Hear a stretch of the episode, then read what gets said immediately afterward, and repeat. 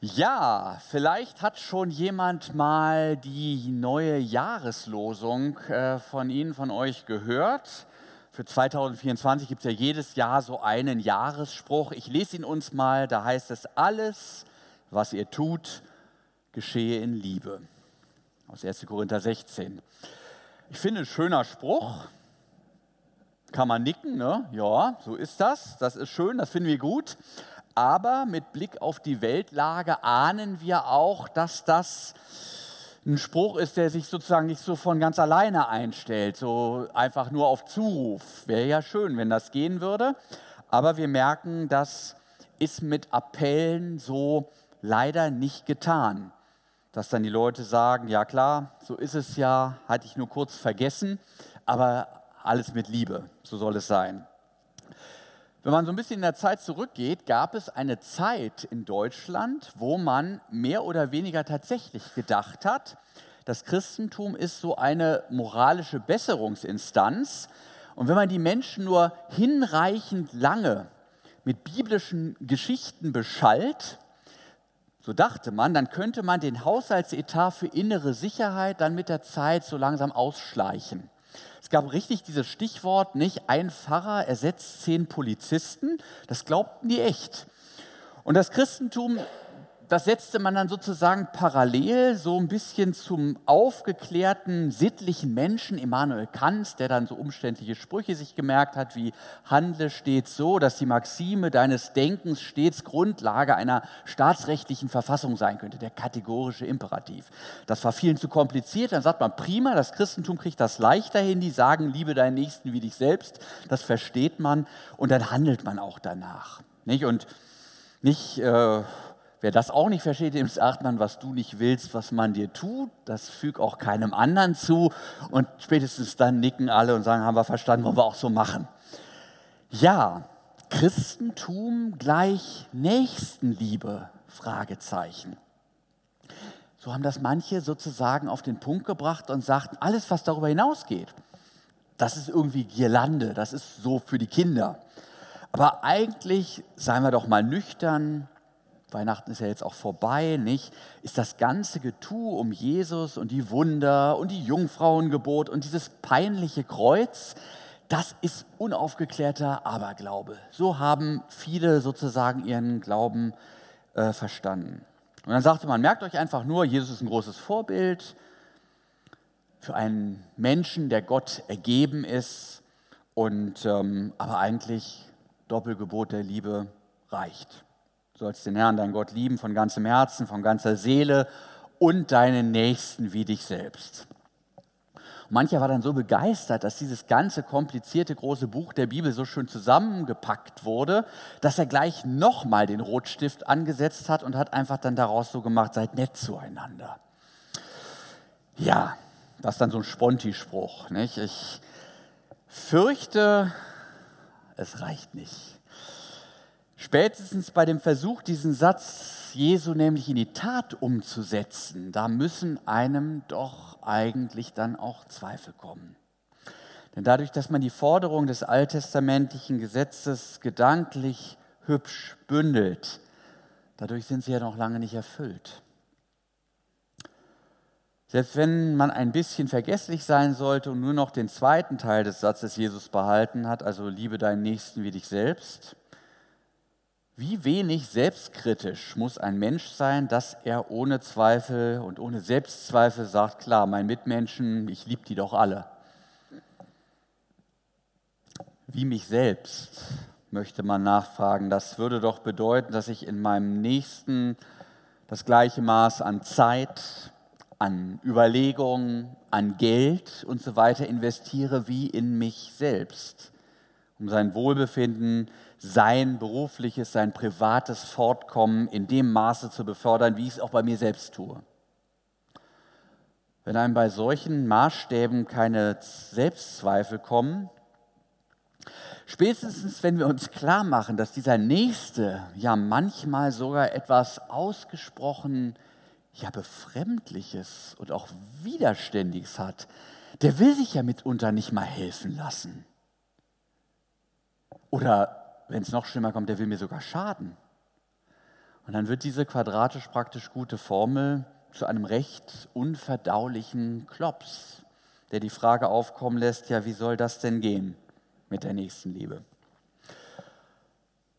Ja, und wer sich diesen Klops leicht befremdet anschaut, dem geht es mit diesem Gebot wie meinem ältesten Sohn, als der zum ersten Mal eine Carrera-Bahn geschenkt bekommen hat.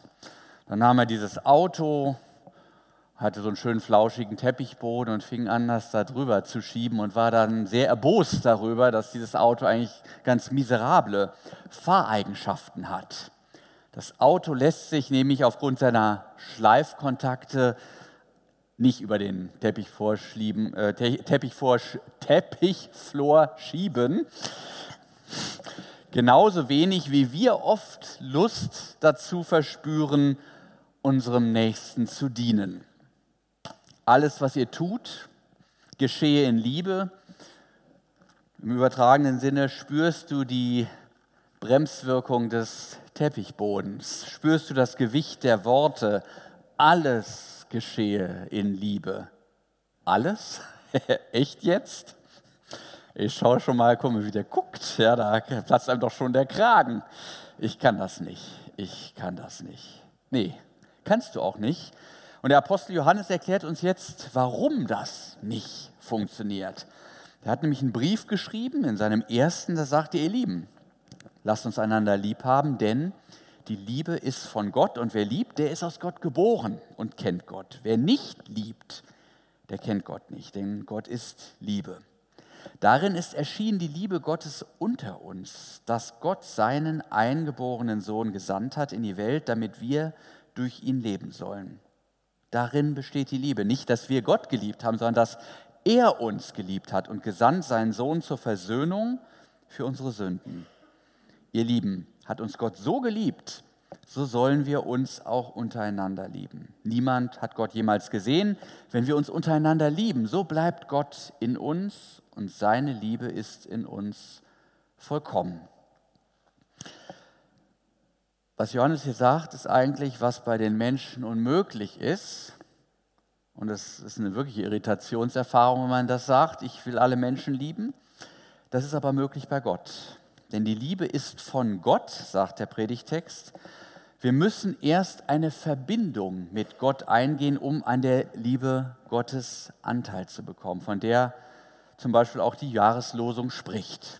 Gott ist sozusagen das Kraftwerk, mit dem wir verbunden sein müssen, um uns selber liebend in Bewegung setzen, zu setzen.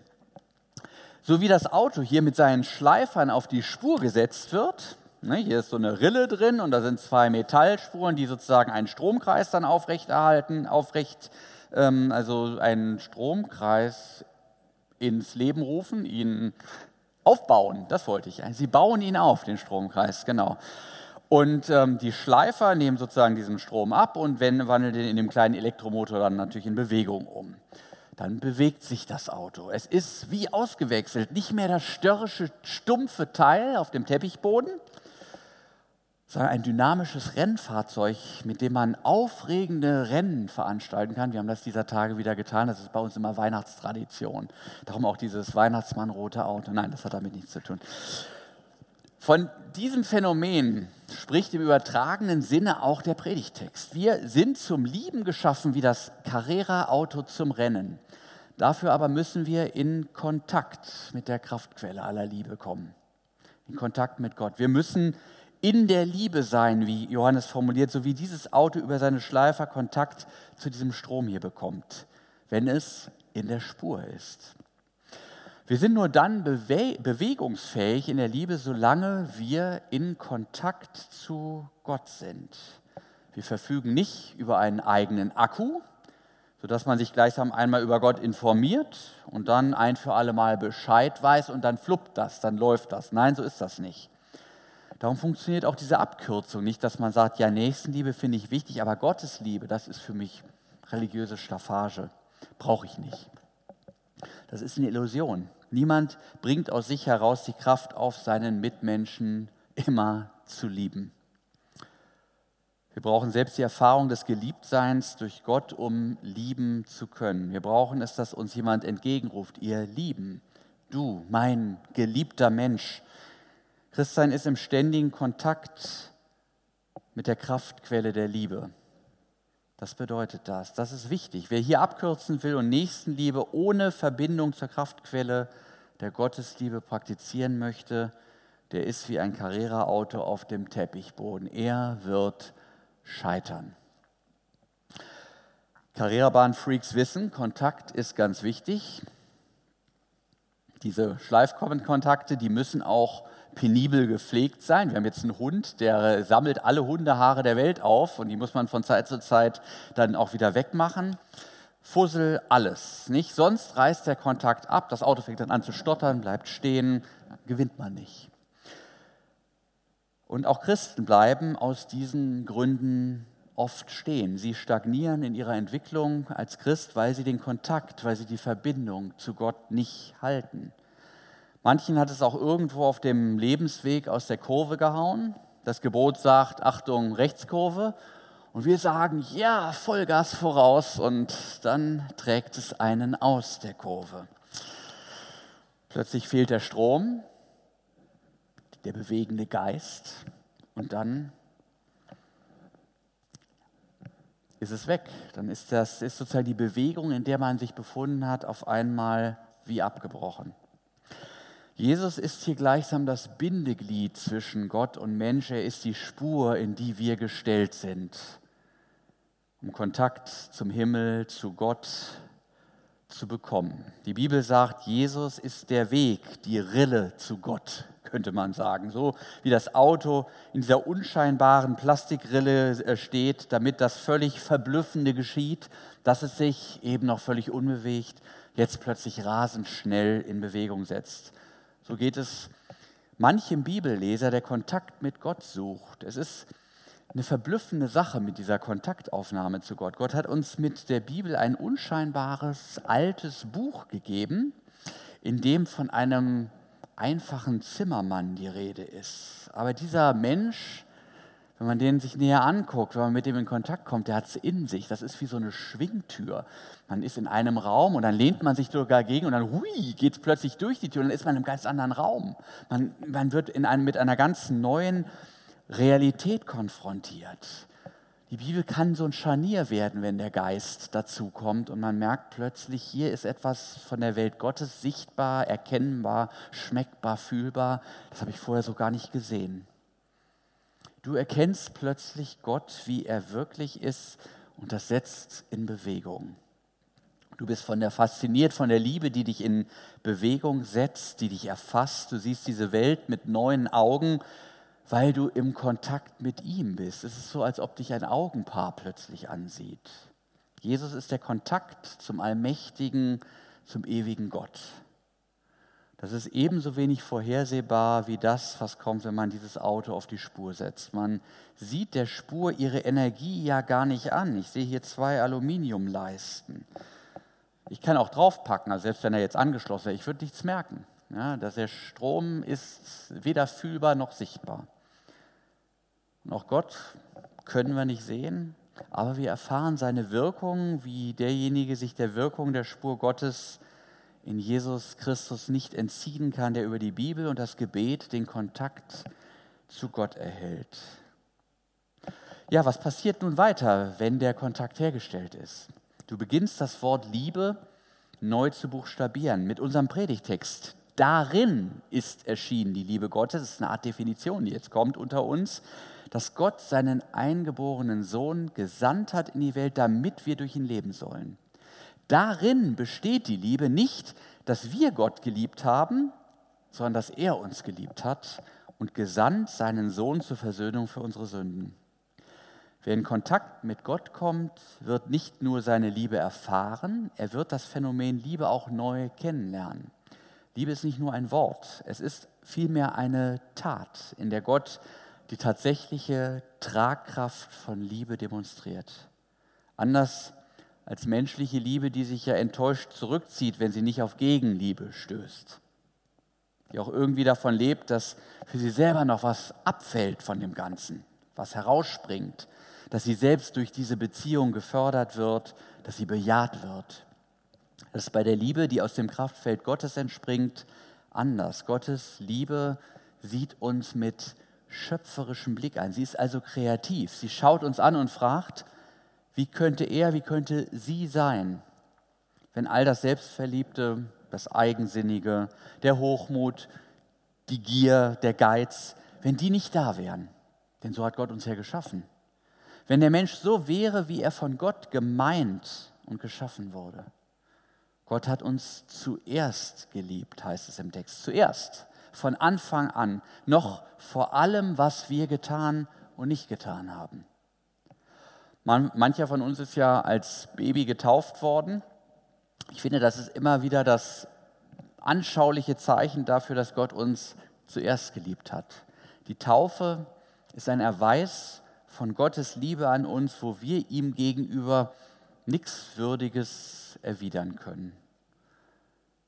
Das Baby sabbert, es schreit, es macht in die Windel, es ist theologisch völlig inkompetent, es hat noch nichts geleistet.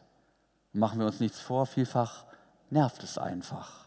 Aber Gott sagt für alle Fälle, ich strecke dir mit dieser Taufe schon mal meine Hand entgegen als Zeichen unserer Freundschaft. Lass uns Freunde werden. Und du sag mir, wann du soweit bist.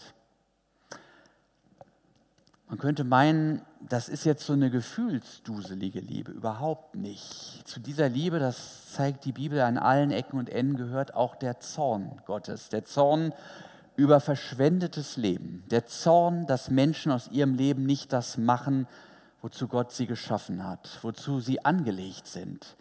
Vor ihm zu leben, in der Gemeinschaft mit ihm. Ihn lobend für all das Gute, was er uns getan hat und täglich tut frage mich manchmal, manchmal, wie würden wir reagieren, wenn wir mit einer solchen Macht ausgestattet wären und jemand so unsere Liebe verschmäht, wie Menschen das oft tun.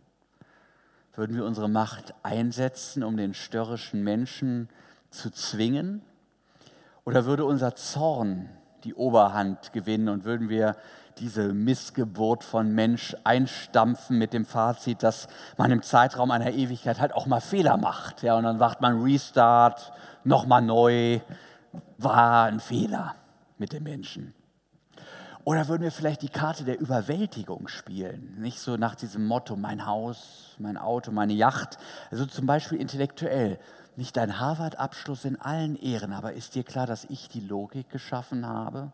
Mit all den feinen Neuronen, die schneller durch dein Hirn flitzen, als dieses Carrera-Auto auf der Bahn fährt? Oder künstlerisch. Ich stelle mir vor, Gott im Louvre. Was ist das da? Mona Lisa?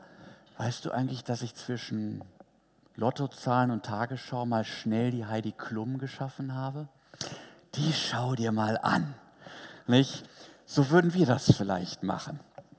Gott macht es anders. Das Kreuz zeugt von seiner Liebe, die auf Macht und Vernichtung und Überwältigung verzichtet. Diese Liebe zeigt als ihr innerstes Wesen das Opfer, das ohnmächtig, abstoßend und töricht wirkt. Diese Liebe nimmt es in Kauf, dass diese Welt nicht ihre Wirkungsstätte, sondern ihre Leidensstätte wird. Wer sich im Kraftfeld dieser Liebe festmacht, wird an dieser Erfahrung manchmal auch teilhaben. Und warum das so ist, warum Gottes Liebe diesen Weg des Opfers nimmt, das zeigt wiederum die Carrera-Bahn. Die Welt dreht sich nämlich um sich, wie so ein Auto immer schön im Kreis fährt und immer wieder bei uns vorbeikommt. Der Mensch, der von Gott nichts weiß, interessiert sich für nichts so sehr wie für sich selbst. Alles, was er tut, dient seiner Steigerung, seiner Verwirklichung, seinem Vorteil. Auch wenn er liebt, dreht er sich im letzten um sich selbst. Ich liebe dich, du sollst mich glücklich machen. Du sollst meinem Leben Sinn verleihen. Und selbst die Religion, die Bindung zu Gott dient dem eigenen Wohl. Ich will Sinn, ich will Entspannung, ich will religiöse Vervollkommnung, ein besserer Mensch werden. Alles dreht sich um uns. Und alles, was Gott nun in diese Welt hineingibt, das wird diesem Selbstzwang, dieser Verkrümmung in sich selbst unterworfen. Wir fahren wie das Carrera-Auto ganz wild rund. Und selbst das Erdenleben Jesu wird noch dazu verzweckt, ihn so als weisen Lehrer darzustellen, von dem man sich ab und an mal eine Scheibe abschneiden kann. Aber ansonsten lässt man den auch machen, was er sonst so will. Und Gott tut nun in seiner großen Liebe das, wodurch er sich all unseren Manipulationsmöglichkeiten entzieht. Er wählt das Opfer, die Selbsthingabe, das vollkommene Aufhören damit, selbst etwas zu tun. Gott wird ohnmächtig und begibt sich in die Hände der Menschen. Und er entzieht sich damit unserer sündigen Umlaufbahn um uns selber. Selbsthingabe ist einfach nicht programmtauglich. Das kann man nicht machen. Selbsthingabe heißt gerade Hingabe, Aufgabe des eigenen Selbst. So wie Liebe auf das Du zielt, nicht auf das Ich. Gottes Liebe zu uns lässt ihn aus dieser Welt ausscheiden. Das Programm, was wir Weihnachten hörten, er kam in sein Eigentum und die Seinen nahmen ihn nicht auf. Das ist, äh, es gibt kein Happy End auf diesem Wege. Er scheidet aus aus dieser Welt. Durch das Kreuzesopfer von Golgatha. Einen gekreuzigten kann man nicht für seine Zwecke missbrauchen. Er lässt sich nicht weiter im Sinne der eigenen Selbstverfeinerung ausbeuten, verzwecken. Es entlarvt uns vielmehr in unserem Missbrauch der Liebe Gottes. Es zeigt schmerzlich unsere Ferne von Gott, indem er sich unserer Selbstumkreisung entzieht. Und wir werden dieser selbstzentrierten Umlaufbahn auch nur dann entfliehen, wenn wir uns zu Jesus halten, uns mit ihm in seinem Opfer, seiner Hingabe verbinden, gleichsam unter seinem Kreuz leben. Das wird unsere Liebe neu formen. Dann kommen wir in die Umlaufbahn Gottes, in das Kraftfeld seiner Liebe, in der Taufe mit ihm gestorben und im Glauben mit ihm auferstanden. Dann verwirklicht sich, was der Predigtext als Ziel der Menschwerdung Jesu nennt, damit wir durch ihn leben sollen. Es läuft über die eben genannten Stationen. Gott, das Kraftwerk der Liebe, zu dem wir Kontakt brauchen. Das wird uns aus unserer bisherigen Umlaufbahn um uns selbst hin zu Jesus bringen, der uns Liebe neu zu buchstabieren lehrt. Dann wird uns der Aufruf der Jahreslosung keine Last mehr, sondern eine selbstverständliche Lust sein, weil es uns ihn vor Augen malt. Alles, was ihr tut, geschehe in Liebe. Und dann erinnern wir uns an das, was wir von Gott empfangen. Denn die Liebe ist von Gott und wer liebt, der ist von Gott geboren und kennt Gott.